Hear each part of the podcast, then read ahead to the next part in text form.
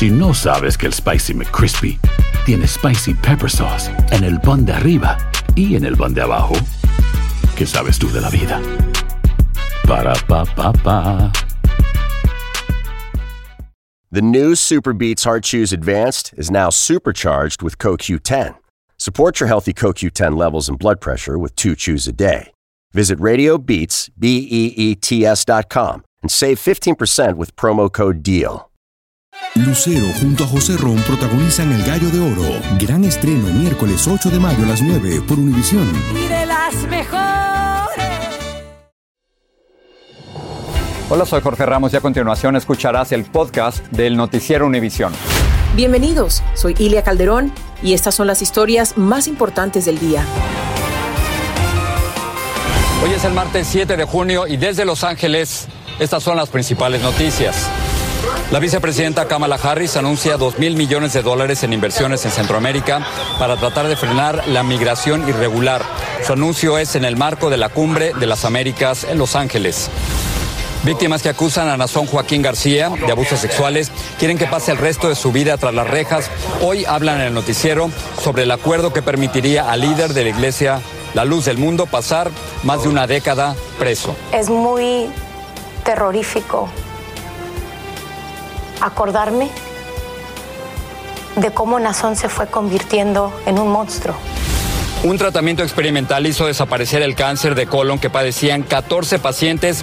Hablamos con el médico hispano que encabezó este prometedor experimento. Y en su pueblo natal de Jalisco le rindieron un emotivo homenaje a Katia Echazarreta, la mujer más joven y la primera mexicana en viajar al espacio. Este es Noticiero Univisión con Ilia Calderón. Y desde Los Ángeles, Jorge Ramos. Hola, ¿qué tal? Muy buenas noches. Estamos transmitiendo el Noticiero Univisión desde Los Ángeles, California, donde ya comenzó la novena Cumbre de las Américas. Aquí la noticia tiene que ver no solo con los presidentes que van a asistir, sino también con los que no van a asistir y la posibilidad de que esta sea una cumbre exitosa. Hablaremos de esto un poco más adelante, pero comenzamos con noticias sobre Nazón Joaquín García, el líder de la Iglesia La Luz del Mundo. Mañana va a recibir la sentencia, pero Aparentemente hay un acuerdo con la Fiscalía que le permitiría no pasar el resto de su vida en la cárcel, sino más de una década. Salvador Durán nos habla de esto. Jorge, muy buenas tardes. Y en la víspera de la sentencia del el líder de la luz del mundo, eh, García, él ahora a los ah, miembros, ex miembros de la iglesia Luz del Mundo vinieron esta tarde a dar sus primeras declaraciones ante lo que ellos consideran es una injusticia, ya que llegó al acuerdo con el Departamento de Justicia de aquí del Estado de California con los abogados de eh, Nazón García. Ahora, ellos dicen de que quieren que el juez reconsidere todos los cargos y este acuerdo porque dicen que él simplemente para ellos debería permanecer en la cárcel por el resto de su vida. Escuchemos lo que nos dijo uno de los ex miembros que dice fue abusado por el ex líder Gastón García. Sin- Sinceramente, esto que pasó con la fiscalía y los abogados de Nazón fue una cachetada para todos nosotros, las víctimas. Ah, fue algo que mucha gente no está contenta y nos preguntamos por qué pasó, por qué ponerle la fianza de 90 millones, una fianza súper alta en la historia de California y para que terminaran haciendo un, un deal, un trato con un violador, con un abusador. Y una de las ah, mujeres que también ha presentado incluso una demanda civil es um, Xochitl Martín. El esposo de Martín también estuvo aquí en la conferencia de prensa. Él ha apoyado durante todo este proceso a su esposa y él habló realmente con una gran emoción cuando él también pidió que este, este acuerdo sea reconsiderado. Escuchemos lo que nos dice. En México, la luz del mundo es considerada una institución de crimen organizado, encabezada por un señor que va a salir en 10 años. Esto, esto no puede seguir sucediendo. Y si algo nos pasa, ya teníamos un responsable, que era la luz del mundo. Ahora responsabilizo al fiscal general del estado de California, porque no ejerció justicia. Y si algo nos pasa a mí, a mi esposa, a nuestros amigos y a los que han alzado la voz, ahí están los dos culpables. Y muy bien, eh, la sentencia será mañana por la mañana. Se espera que las víctimas del caso criminal en contra de Nazón García se presenten a también rendir testimonios ante el juez, quien posiblemente le pueda dar una sentencia máxima de hasta más de 16 años, lo que significa que Nazón García podría pasar una década en prisión. Nosotros estamos en vivo desde Los Ángeles y Salvador Durán. Jorge, rezamos ahora contigo. Gracias, Salvador, por esta información y vamos a continuar. Una testigo clave en este caso es Xochitl Martín, quien ha acusado al líder de la Iglesia, a la Luz del Mundo, por agresiones físicas, entre otras cosas. Isaías Alvarado tiene este reportaje. Es que es muy difícil saber que no hay manera de ayudarlos. Las lágrimas de Xochitl Martín, la primera mujer que denunció en California a Nazón Joaquín García, líder de la Luz del Mundo, son por los niños que le cantan al llamado apóstol. Dile que le amo. Nazón Joaquín se declaró culpable de tres cargos por abusos sexuales contra tres adolescentes de su congregación. Ese acuerdo con los fiscales le retira 16 cargos y baja su posible condena de cadena perpetua a solo 16 años de cárcel. Este miércoles un juez de Los Ángeles le impondrá la sentencia. A Martín, este trato con los fiscales le deja un mal sabor de boca. La, fiscalía encontró las evidencias y vio lo peligroso que es esta persona para la sociedad. Lo vieron. La Luz del Mundo sigue defendiendo a su líder preso y asegura que él aceptó el acuerdo con los fiscales para evitar un juicio plagado de irregularidades. Los obispos del culto dijeron en un mensaje que esperan que su director internacional salga libre en menos de una década y siga gobernando su iglesia con 5 millones de fieles. El apóstol de Jesucristo aceptó un acuerdo bajo las condiciones que la fiscalía ofreció. Martín describe a Nazón Joaquín como un criminal que debería ser condenado a cadena perpetua. Es, es muy terrorífico acordarme de cómo Nazón se fue convirtiendo en un monstruo. Wednesday is when it is the la abogada de las cinco denunciantes anónimas de Nazón Joaquín anticipó que ellas tendrán la oportunidad de hablar en la audiencia condenatoria. El futuro de la luz del mundo es incierto ahora que su apóstol será sentenciado. Víctimas como Xochitl Martin dicen que seguirán luchando para que Nazón Joaquín se quede en la cárcel el resto de su vida. Desde Los Ángeles, Isaías Alvarado, Univisión. Y ahora sí pasamos a la razón por la que nos encontramos aquí en la cumbre de las Américas. Todo ha comenzado hoy de una forma muy importante para la vicepresidenta Kamala Harris, porque ella tiene la responsabilidad dada por el presidente John Biden de tratar de resolver el problema migratorio, que es casi intratable. Muy bien. La vicepresidenta ha anunciado el envío de miles de millones de dólares para atacar directamente las causas de esa migración. Pedro Rojas comienza esta cobertura. Con el ambicioso anuncio de la inversión de cerca de 2 mil millones de dólares para incentivar el empleo en Centroamérica y reducir el flujo migratorio, la vicepresidenta Kamala Harris comenzó encuentros con participantes de la novena cumbre de las Américas en Los Ángeles, California. En las afueras del centro de convenciones se concentran grupos exigiendo atención para las necesidades de sus países. Carmen Carmenate pide la liberación de los presos políticos cubanos. Hay más que mil ahora en Cuba y muchos de ellos eh, son artistas. La Casa Blanca anunció finalmente la lista de los países que asistirán y se resaltan notorias ausencias de regímenes autoritarios y la de los presidentes de México, Guatemala, entre otros. Al embajador de Estados Unidos en México, Ken Salazar, le preguntamos sobre el impacto de la ausencia de Andrés Manuel López Obrador, quien no viene en rechazo a que los líderes de Cuba, Nicaragua y Venezuela no fueron invitados. México también va a estar aquí porque viene el canciller eh, con la dirección del presidente de representar a México, ¿no? Entonces el pueblo de México estará aquí. El senador republicano de Florida, Marco Rubio, celebró la ausencia del mandatario mexicano con este tuit. Me alegra ver que el presidente mexicano, que ha entregado secciones de su país a los carteles de la droga y es un apologista de la tiranía en Cuba, un dictador asesino en Nicaragua y de un narcotraficante en Venezuela, no estará en Estados Unidos esta semana. El subsecretario del Departamento de Estado para el Hemisferio Occidental, Brian Nichols, nos dijo que llevó al presidente Biden a no invitar a los líderes de Cuba, Venezuela y Nicaragua.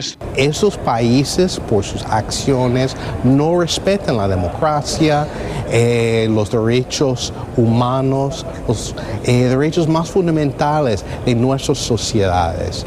También agregó que el fortalecimiento de las democracias, el control de los flujos migratorios, la protección al medio ambiente y las alternativas energéticas dominarán la agenda de la cumbre. Todo esto ocurre en medio de la ambiciosa meta de la Casa Blanca de lograr en esta cumbre mejorar las condiciones de vida de los habitantes del hemisferio americano. En Los Ángeles, Pedro Rojas, Univisión. Esto es todo lo que tenemos por el momento desde la cumbre. Regreso un poco más adelante en Los Ángeles. Paulina, voy contigo. Gracias, Jorge. Te vemos en tan solo unos minutos. Por lo pronto, seguimos con la información y vamos a mostrarles parte de la entrevista exclusiva de ABC News con Arnulfo Reyes, un profesor que sobrevivió a la masacre de la escuela primaria de Uvalde, en Texas. Él asegura que no será fácil superar a las autoridades por su tardía respuesta durante la masacre. Vea. Saying, officer, we're in here, we're in here. But they had already left. And then he got up from, from my, behind my desk and he walked over there and he shot over there again. Al menos 11 alumnos del maestro Arnulfo Reyes fueron asesinados durante el ataque. Él logró sobrevivir luego de fingir estar muerto por varios minutos, pero recibió disparos en un brazo, en el pulmón y también en la espalda. Y miren, los senadores republicanos y demócratas no se ponen de acuerdo sobre qué hacer para responder a la ola de violencia con armas de fuego en este país. Sus negociaciones se han estancado y dicen que van a necesitar más tiempo para dialogar. Y esto ocurre a pesar de que hoy hubo dramáticas apelaciones en la Casa Blanca y en el Congreso para que se haga algo al respecto. Claudia Uceda nos informa desde Washington. Uno de los actores de Hollywood más famosos hizo algo inusual. Entre lágrimas, Matthew McConaughey dio un emotivo discurso en la Casa Blanca. Contó las historias de los niños asesinados en su pueblo natal de Uvalde, Texas. Entre ellos estaba Maite Rodríguez. These are the same green Converse on her feet that turned out to be the only clear evidence that could identify her after the shooting. How about that? También mostró el dibujo de Alitia Ramírez, quien soñaba con estudiar en París. Durante 22 minutos, McConaughey, quien es propietario de armas, pidió a los legisladores que actúen. Can both sides rise above? Can both sides see beyond the political problem at hand and admit that we have a life preservation problem on our hands? Otro acto emotivo se vio en el Senado del hijo de Ruth Wilfield, una de las víctimas de la masacre de Buffalo, Nueva York. My mother's life mattered. My mother's life mattered. And your actions here today will tell us how much it matters to you. Entre tanto, en el Congreso aún no hay acuerdo. En la mesa de negociaciones no está el aumentar de 18 a 21 la edad para comprar un rifle semiautomático. Entre tanto, la Cámara Baja avanza. Mañana llegará al Pleno una legislación que planea controlar el uso de las armas. Sin embargo, esto es algo más que todo simbólico, porque el Senado no planea aprobarlo. Mientras en la capital estas flores honran las vidas perdidas por culpa de las armas, el Departamento de Seguridad Nacional alertó que la masacre de Ubalde podría inspirar a otros a realizar nuevas matanzas. En Washington, Claudio Seda, Univisión. Es momento de hacer una muy breve pausa, pero al volver, día de elecciones primarias en siete estados del país. En California, el voto latino podría ser decisivo. Les vamos a explicar. Además, el ensayo de un fármaco para tratar un tipo de cáncer arroja resultados nunca antes vistos. Y como toda una heroína, reciben a una joven astronauta tapatía en la tierra de sus abuelos tras convertirse en la primera mexicana en llegar al espacio. Volvemos. Dicen que traigo la suerte a todo el que está a mi lado. Y esa es mi mala fortuna. Basada en el clásico de Juan Rulfo, llega Univisión, El Gallo de Oro. Supongamos que la caponera puede inclinar la suerte a quien ella quiera. ¿Estás tardando en conquistarla? Con Lucero, José Ron y Plutarco Asa. Este gallo está cambiando la vida. En una historia legendaria de amor y azar. No trates de cambiarme, no lo vas a lograr. El Gallo de Oro, gran estreno miércoles 8 de mayo a las 9 por Univisión. Estás escuchando el podcast del noticiero Univisión. Seguimos con las noticias. Mire, mientras la elección para presidente será hasta el 2024, en el mes de noviembre de este año se celebrarán las elecciones de medio término, donde el premio gordo será el Congreso. Pero la pregunta es si recuperarán los republicanos el control de ambas cámaras. Aquí hay que destacar que antes de llegar a esa elección se están llevando a cabo estado por estado elecciones primarias en las que cada partido escoge sus candidatos para la elección de noviembre. Ya se han celebrado primarias en estos 13 estados. A partir de ahora y hasta el mes de septiembre se celebrarán en los demás estados y justamente el día de hoy se realizan en siete, incluyendo a California, donde precisamente se encuentra mi compañero Jorge Ramos. Jorge, vamos de nueva cuenta contigo. Paulina, muchísimas gracias. Y ya que estamos aquí en California, vamos a hablar sobre lo que hoy se está disputando. Hoy hay elecciones en este estado para escoger la representación de 52 puestos en el Congreso por parte del Estado de California. Y no solo eso, también hay contiendas importantes para discutir quién será el próximo líder de esta ciudad de Los Ángeles. Jaime García nos habla de esto. Ya voté, ya deposité mi sobre. En buzones especiales y dentro de casillas electorales, Miles de californianos están acudiendo a votar en esta elección primaria. El voto latino va a ser la diferencia en muchas de las elecciones que vamos a tener aquí en California y Los Ángeles. En esta elección aparece el nombre del gobernador demócrata Gavin Newsom. Casi no tienen nadie en contra él. Va a, va a, conseguir más del 50% en junio, pero todavía tiene que estar eh, en la elección en noviembre va a ganar bien fácil. También el senador Padilla. Pero son las elecciones para los 52 escaños de California dentro de la Cámara de Representantes, donde a diferencia de casi el resto del país, los demócratas que ya ocupan 42 de ellos podrían arrebatar algunos de los 10 que actualmente tienen los republicanos cuatro o cinco. Y la razón es que el partido del elefante no atrae el voto hispano. Es diferente en el sur de Florida, Florida y en el sur de Texas, pero aquí en California todavía no se sabe cómo los republicanos se pueden comunicar, no tienen candidatos. Aquí en Los Ángeles los dos temas de mayor preocupación para los electores es el crimen y el gran número de indigentes, problemas locales que tendrá que atender el próximo alcalde de Los Ángeles. Ya tratamos muchas cosas y ya queremos alguien que nos puede ayudar de de veras. Puesto que pelean la congresista Karen Bass, el concejal hispano Kevin de León y el empresario Rick Caruso quien además de cambiar su registro de republicano a demócrata, ha gastado más de 30 millones de dólares de su fortuna en su campaña electoral. Promete algunas cosas importantes, ¿no? Y dije yo, a ver si es cierto que ahora cumple. En noviembre será la elección final. En Los Ángeles, Jaime García, Univisión. Y antes de despedirnos vamos a hablar sobre la Cumbre de las Américas. Pocas veces, y esto es cierto, Estados Unidos le dedica tiempo a América Latina y esta es una de esas veces. Y la pregunta es si esta cumbre tendrá éxito a pesar de todos los presidentes que no van a estar aquí. Y sobre todo, algo muy interesante, es posible que los países que no se encuentran aquí, Cuba, Nicaragua y Venezuela, de pronto se conviertan en uno de los temas centrales de la cumbre. Eso lo veremos en los próximos días. Esto es todo desde Los Ángeles. Gracias. Paulina, voy contigo. Gracias a ti, Jorge. Y seguimos nosotros con la información porque los asesores de la Administración de Alimentos y Medicinas, la FDA, autorizaron el uso de emergencia para la vacuna contra el coronavirus de Novavax. Esta vacuna resultó ser un 90% efectiva entre los adultos de 18 a 65 años y un 79% en adultos mayores de 65.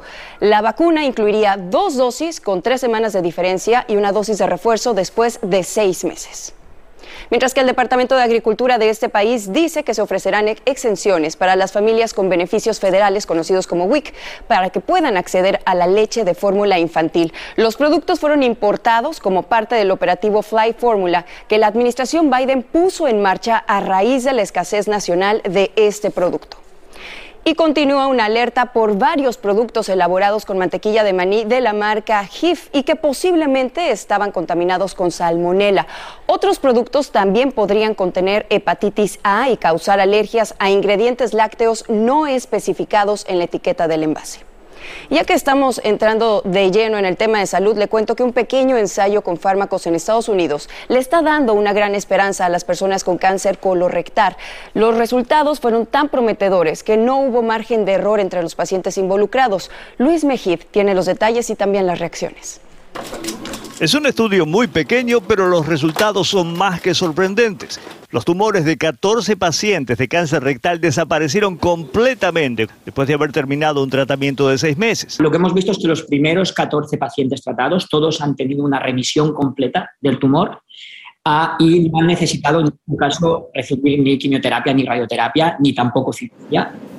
El estudio, publicado en la prestigiosa revista médica de Nueva Inglaterra, fue llevado a cabo por oncólogos del Memorial Sloan Kettering Cancer Center en Nueva York.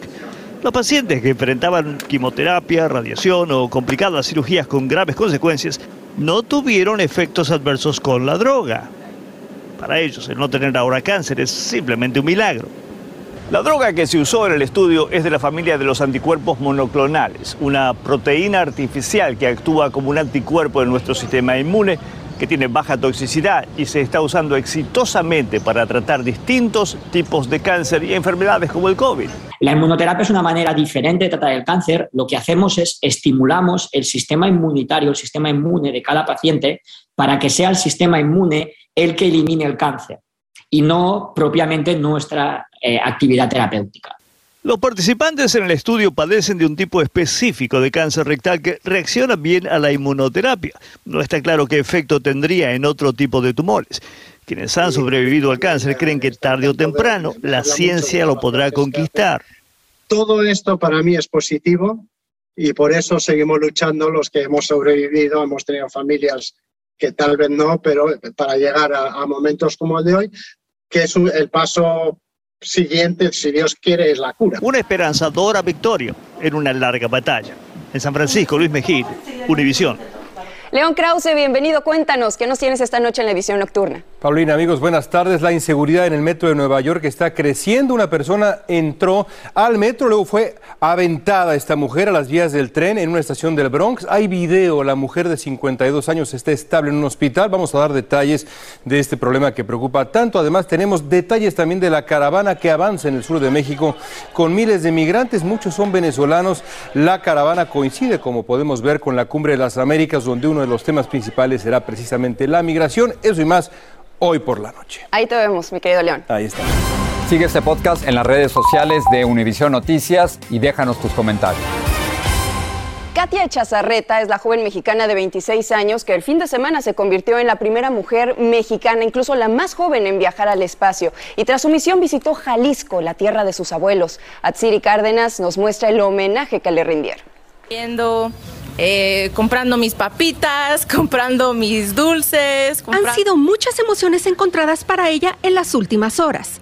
Pues poner mi nombre ahí, a ver qué, a ver qué pensaban. Tan solo dos días después de que Katia Echazarreta se convirtiera en la mujer más joven y primera mexicana en salir de la órbita y experimentar la microgravedad cero, recibió un reconocimiento en la tierra de sus abuelos. México está en mi corazón, siempre ha estado en mi corazón y yo visito cuando puedo. Las autoridades del municipio de Ixtlahuacán de los Membrillos, a 25 millas al sur de Guadalajara, reconocieron el esfuerzo de quien desde niña sabía que ser astronauta era lo suyo. ¿Cuál es el trabajo más difícil del mundo? Y yo le dije, astronauta. Y fue cuando ella dijo, ok, yo quiero ser astronauta. Katia compartió con los lugareños su experiencia histórica del sábado pasado, quienes vieron en vivo a través de redes sociales cómo la joven de 26 años cumplía el sueño de toda su vida. Es decirte a ti mismo, yo voy a llegar porque yo sé que voy a llegar. Aunque no se dio a conocer qué más hizo Katia en Jalisco, en sus redes compartió que un mariachi fue parte de la celebración ya con los pies bien puestos sobre la tierra. Ayer Katia volvió a partir de la tierra que la vio nacer, no sin antes tomarse decenas de selfies y dar autógrafos y decir que su próxima meta será viajar a la luna. Por el momento no se ha informado si autoridades estatales o federales le harán otro homenaje aquí en su país. En Jalisco, México, Atsiri Cárdenas Camarena, Univisión. Qué orgullo. Hasta aquí las noticias. Muchísimas gracias por habernos acompañado. Descanse. Buenas noches.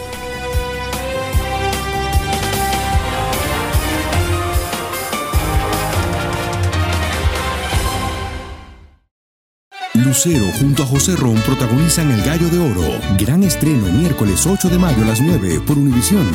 Las mejores.